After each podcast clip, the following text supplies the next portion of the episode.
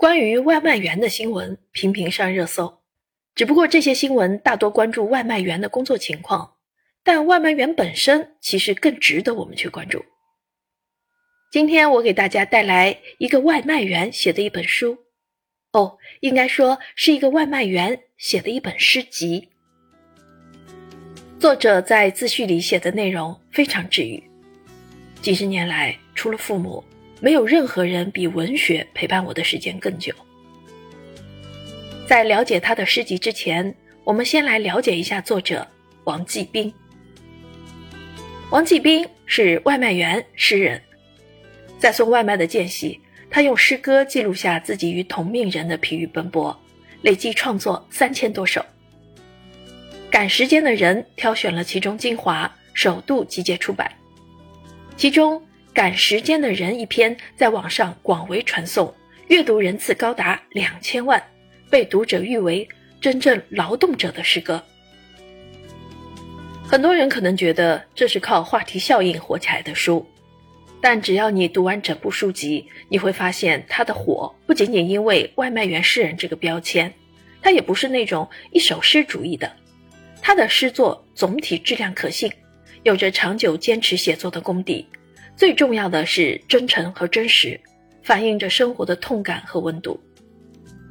比如他写给绿化工人的诗：“张桃花、赵梨花、王桂花，这群头发花白的绿化工，大多有一个花的名字。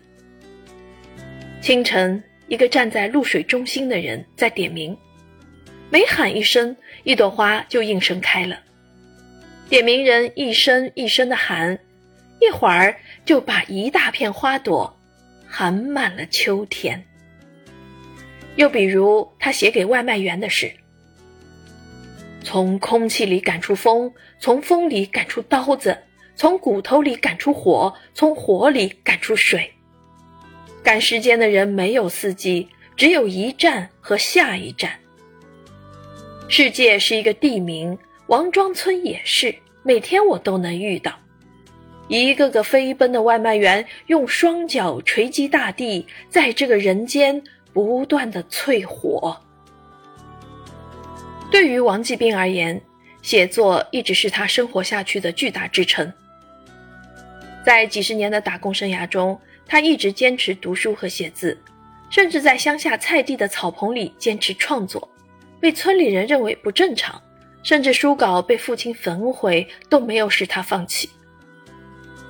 最早与诗歌结缘，大约是两千零九年，那时王继兵买了第一台电脑，电脑给他带来全新的体验，因为不熟悉操作，他打字很慢，慢慢的文字也变得非常的精简，有十几句话，有时十几句，这就是他写诗的起点。十多年后。在苏州安家的王继兵开始兼职送外卖，他穿梭在大街小巷，用身体感知人间冷暖，写下诗句，眼中的世界也随着风驰电掣的电车变得宽阔起来。透过芸芸众生的视角，王继兵在纸上和手机上记下外卖员、乞丐、农民工、保姆、绿化工人的生活，记下鸟叫、野花、空瓶子和粗瓷碗。那些在熟视无睹中丢失了的个性和细节，都在诗里被看见、被聚焦。如同一个来自底层中国的行吟诗人，王继兵记录下自己和他们的狼狈，以及作为劳动者的自尊。他写道：“我也有自己独立的国家，我沸腾的血就是我奔流不息的江河，我嶙峋的瘦骨就是我耸立的山川。”那些在赶时间的间隙写在烟盒上、废报纸上的诗句，是来自劳动现场的民歌，生机勃勃，粗粝尖锐。有些被偶然传到网上，引发了意想不到的共鸣。单首诗歌阅读多达两千万人次。央视新闻、中央广播总台、南方周末、长江日报等二十多家媒体撰文报道。